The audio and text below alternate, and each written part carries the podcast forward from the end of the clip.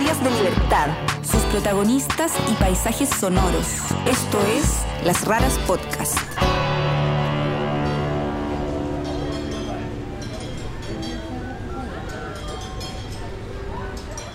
Tiempos anteriores había visto una piel chocolate, como dicen ellos.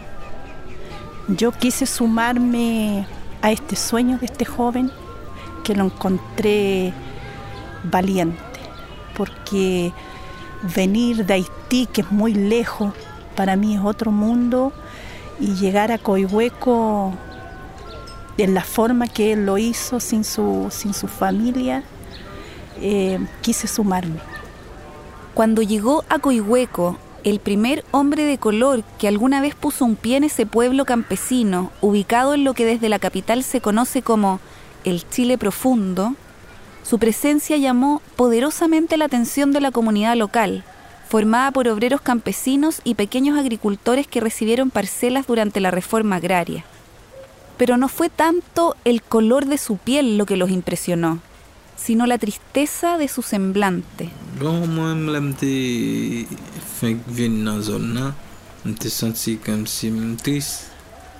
Cuando lograron comunicarse con él y se enteraron de que en Haití lo esperaban su esposa y una hija de cuatro años, estos pueblerinos, la mitad de los cuales vive en la pobreza, comenzaron una campaña para atraer a su familia. De esa forma, y sin siquiera proponérselo, desafiaron la narrativa que desde diferentes sectores del poder nos habla de inmigrantes delincuentes y de chilenos racistas. Esta es una historia rural que sucede en torno a templos religiosos y en la que se habla constantemente de Dios, pero que se mueve gracias a acciones profundamente humanas.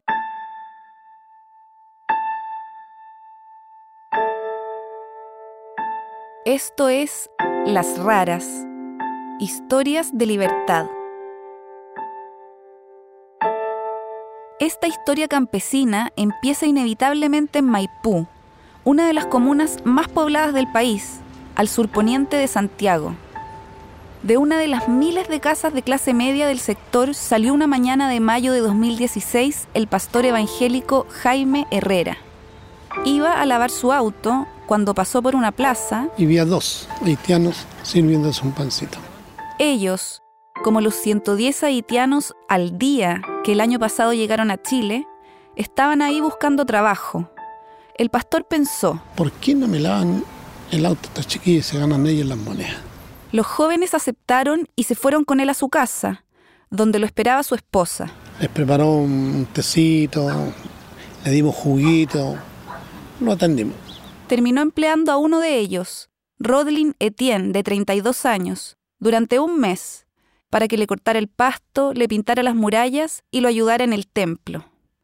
Cuando ya no tuvo más trabajo para darle, llamó a su amigo Rodolfo Pérez, también pastor, pero del pueblo de Coihueco, 425 kilómetros al sur de Santiago, en la precordillera de la provincia de Ñuble. Entonces yo le dije que yo lo podía ayudar porque tengo varias actividades acá en el sector, actividades de agrícola, de campo. Lo contrató legalmente por el sueldo mínimo, lo que le permitió a Rodlin regularizar su estadía en el país. Pero aún así, él no parecía realmente contento. El pastor creía que era porque estaban en el mes de julio. El tiempo que hace más frío, así que por lo tanto él tenía que andar con gorro, con ropa de lana, dos o tres chaquetas. Así que el, el clima le jugó ahí en contra en pleno invierno. Pero a Rodlin le pasaban además muchas otras cosas. Venía a Chile para trabajar, para ayudar a familia a Haití. Mm, no me gusta mucho el campo. Una de sus tareas era trabajar en la construcción de un nuevo templo que se estaba levantando en el sector. Así conoció a Alfonso Fritz y Pablo Riquelme, también evangélicos, que después de unas semanas lograron comunicarse con él, que apenas hablaba español. Nosotros preguntamos por familia, ¿Quedó familia en Haití? Sí, dice, esposa y una hija. ¿Qué edad tu hija? Cuatro años. Notamos sus ojos que ella estaba llorando. Entonces Le dijimos nosotros, ¿qué pasó? Eh, mucha angustia, pena. ¿Por qué le decimos? Eh, dice, echo mucho de menos familia, más hija. Entonces fue una situación en la que a nosotros nos quebrantó, a Pablito y a mí. Lo triste, lo mal que se pasa, el hambre, la necesidad, la falta de alimento fue lo que más conmovió mi corazón. Bueno, llorábamos juntos, lo abrazábamos, oramos por él y en ese instante nosotros le hicimos una promesa a él, que íbamos a hacer hasta lo imposible por traer su familia en un tiempo prudente, más que nada en el tiempo de Dios, porque en el tiempo humano uno quisiera que en el momento mismo se concretara eso. Para cumplir con su promesa, Pablo y Alfonso echaron a andar una campaña para recolectar fondos, abrieron una cuenta en el banco y comenzaron a correr la voz en el pueblo. Le colocamos un nombre, acto de generosidad. De a poco, la gente se fue sumando. Mi nombre es Rosa Muñoz Vizcay. Hans Ribó. Tamara Venegas. Jocelyn Rubio. Trinidad Baro Palma. Héctor Martínez Díaz. Pamela Domínguez. Ana María Espinosa. Por Facebook eh, íbamos haciendo masiva esta campaña. Se hizo una página web y todos íbamos compartiendo y hicimos una cuenta para que todos fueran apoyando y poder lograr el objetivo que era traer a su familia. Me impresionó este joven porque yo no tiempos anteriores había visto un, una piel chocolate, como dicen ellos, pero era un brasileño. Él era un doctor. Yo quise sumarme a este sueño de este joven que lo encontré valiente. Valiente porque venir de Haití, que es muy lejos, para mí es otro mundo, y llegar a Coihueco en la forma que él lo hizo, sin su, sin su familia, eh, quise sumarme. Sacaron las cuentas y concluyeron cuánta plata necesitaban para lograr su objetivo. No era fácil, porque había que juntar dos millones y medio. Unos 3.800 dólares.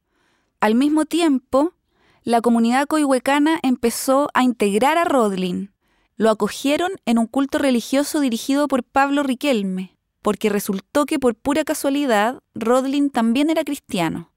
Le hicieron un nuevo contrato de trabajo como carpintero, que es su oficio, lo llevaron de paseo y lo invitaron a comer a sus casas. No, dice él, aquí mucha comida, mucha comida, no más comida, dice él. Pero el tiempo pasaba y el movimiento generado en el pueblo por la campaña contrastaba con lo que sucedía en la cuenta bancaria. Cuento corto que fuimos a la primera vez a ver cuánto había, habían 45 mil pesos. Apenas 68 dólares. Entonces nos vino el mundo abajo porque pensamos, dijimos, no, así no, no vamos a llegar a la meta. Frente a esa situación, los evangélicos hicieron lo que saben hacer.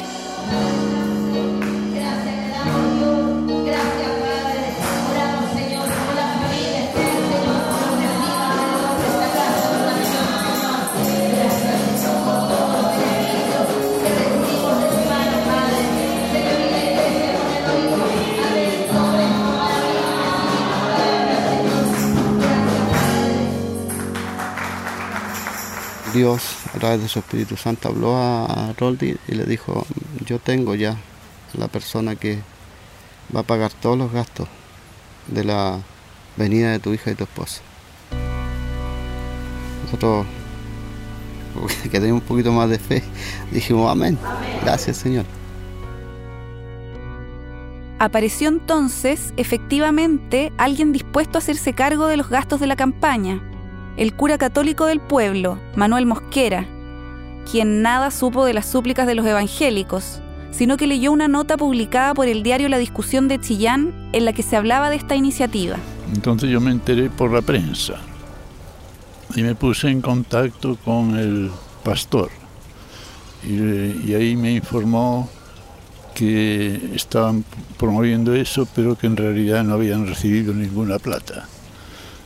Y yo les dije que a lo mejor podríamos ayudar, que podríamos conversar. Para mí eso fue un tremendo milagro.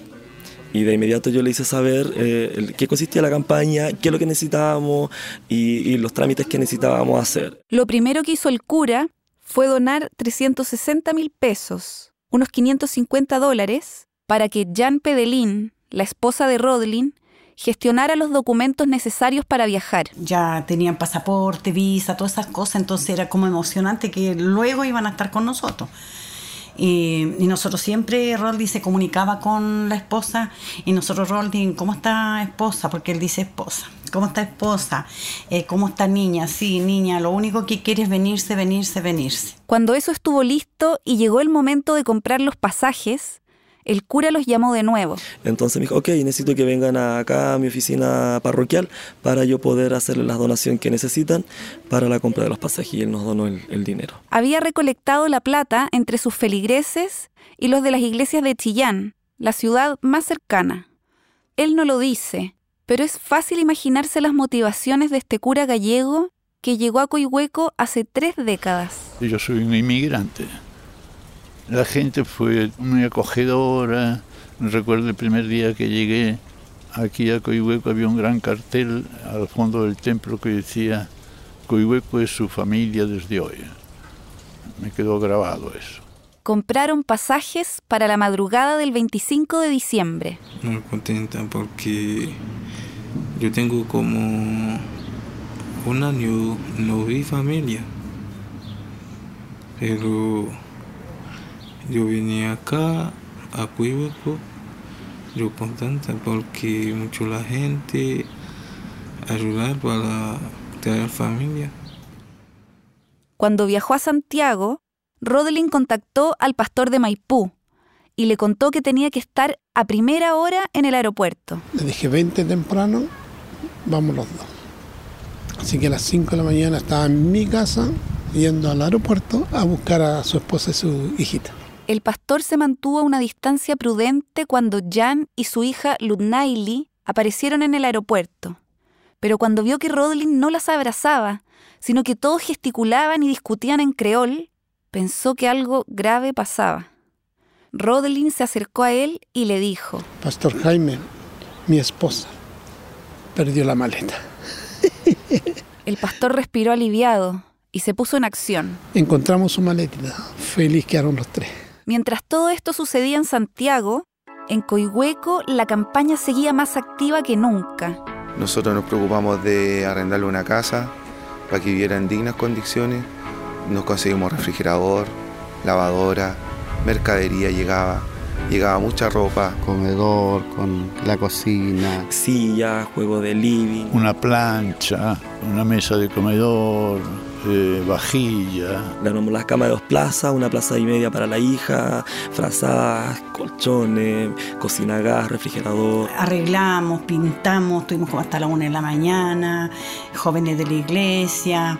La persona que nos ayudó también fue Rosa, ella cooperó mucho también. Yo fui a ver qué es lo que faltaba.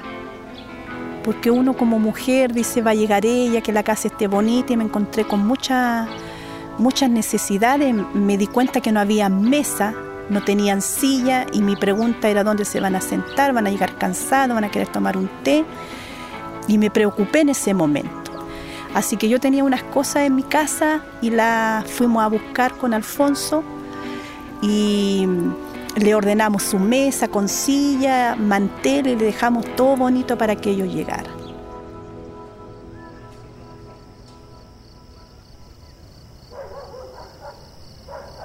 Llegaron a medianoche y se instalaron en la pequeña casa de madera a una cuadra de la plaza que la comunidad había preparado para ellos. Me gusta casa en Chile. Pero el entusiasmo de los anfitriones se encontró con el ánimo de Jan, que no hablaba una palabra de español.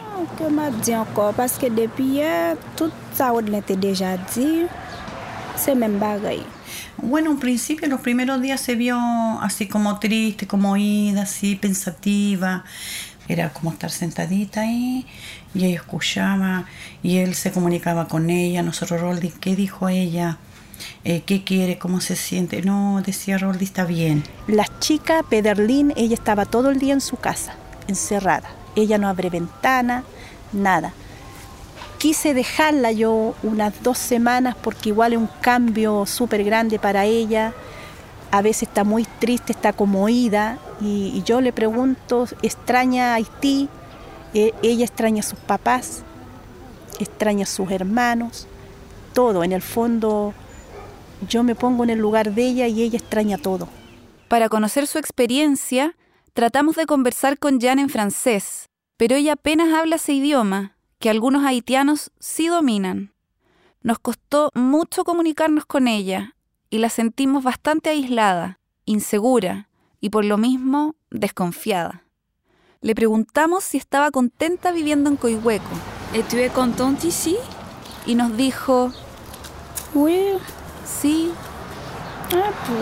un poco. Pero el cariño de las vecinas, después de algunos meses, le ha permitido integrarse. Yo me relaciono mucho con ella porque ella me dice, yo entender cómo tú hablas, yo entender a ti, a más personas no entender. ¿Has conocido algunas de sus costumbres? Sí, ella me invitó a comer, cocinan arroz con porotos negros. Al mirarlo los chilenos no los da muy buena impresión, pero es una comida muy rica. Aparte que el poroto negro yo pasé a la feria y vale 1.200 el kilo y son muchos.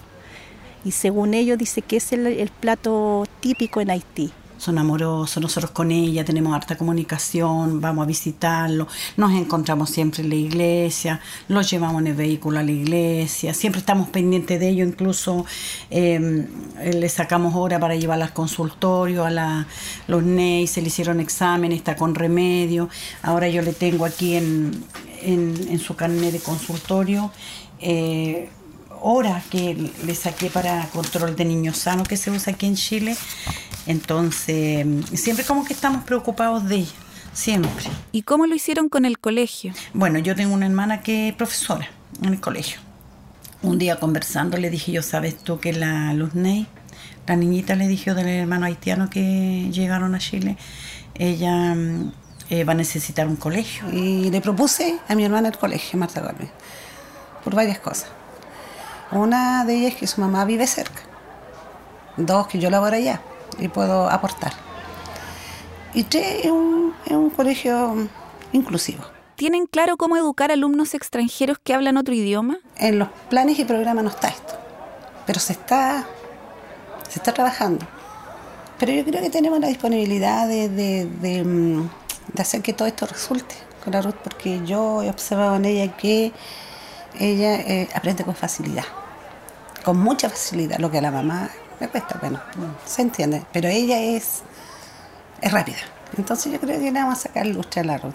La Ruth, o Luz, como también le dicen en Coihueco a Lutnaili, es una niña alegre que pasea por el centro del pueblo en su bicicleta con moños de colores que adornan su pelo crespísimo. Todo el mundo la saluda y le regala dulces y juguetes. Ella se deja querer. Hola, Hola, ¿cómo estás? bien. ¿Cómo te llamas? Luz Nelly Etcher, ¿Cuántos años tienes? cuatro años. ¿Sabes español? La escuela municipal que la recibió se llama Marta Colvin y a ella asisten 400 estudiantes. Por supuesto, todos los profesores y todo el mundo entusiasmado, porque eh, para nosotros es una gran sorpresa, una grata sorpresa y poder nosotros contribuir en la educación de una niña, especialmente que venga de ese país. Desde que Rodelin y su familia se instalaron en Coihueco, más haitianos han llegado a la comuna a trabajar en faenas agrícolas. No se les ve en el pueblo, pero se comenta que circulan por los campos del sector. Anda bastante gente de Haití acá, anda gente trabajando también, otras personas que trabajan en zanahoria. Son parte de los cerca de 500.000 extranjeros cuya presencia en Chile se ha multiplicado en los últimos años. Y si bien ya es común verlos en el norte, donde las fronteras están más a la mano, es solo ahora que han empezado a salir de Santiago al sur en busca de trabajo. Esto ha hecho que aparezcan algunas voces disidentes en el pueblo. Me molesta eh, personas de mi entorno, de mi sector, que hicieron un comentario que iban a recolectar firmas para que no lleguen más haitianos a Chile. Me molestó y yo respondí, le dije, señora, el planeta Tierra los pertenece a todos, a todas las razas, diferentes color de piel, pero todos somos seres humanos. Fuimos a hablar con una de las vecinas que ha manifestado su descontento frente a la llegada de estos extranjeros. de hecho, si vienen aquí a cortarse el pelo, yo les voy a cortar el pelo. Ya. Y a lo mejor vamos a conversar. Pero eh, por el momento no. No. ¿Y si, que- y si- y si llegaran más personas de Haití para acá, ¿a usted le complicaría de alguna forma?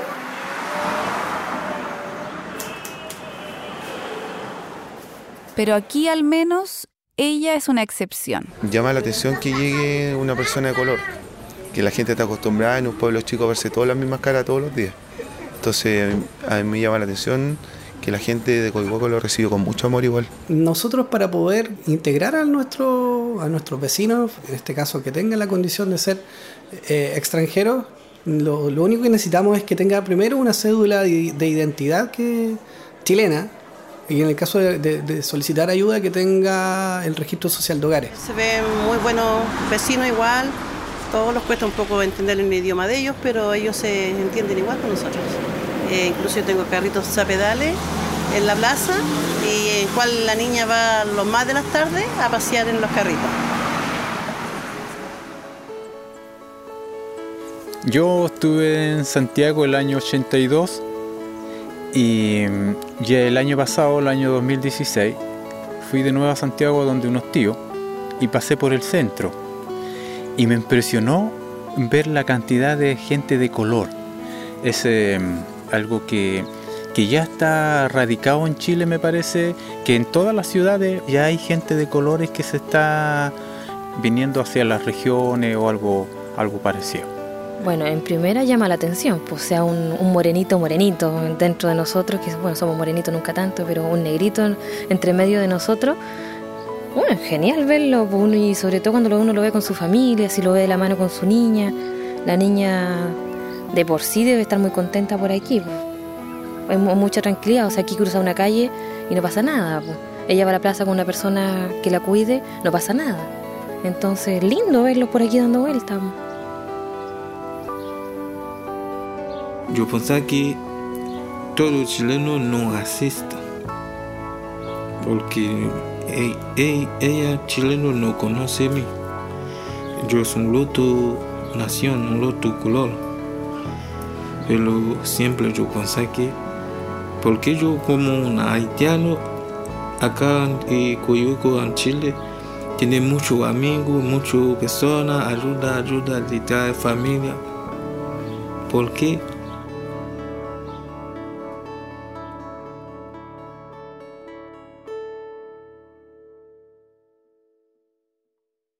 Las raras somos Martín Cruz y Catalina May. Pueden ver fotos y más información sobre nosotros y nuestras historias en lasraraspodcast.com y Las Raras Podcast en Instagram, Facebook y Twitter. Pueden escucharnos en Google Podcasts, Spotify, Apple Podcasts o donde prefieran escuchar sus podcasts.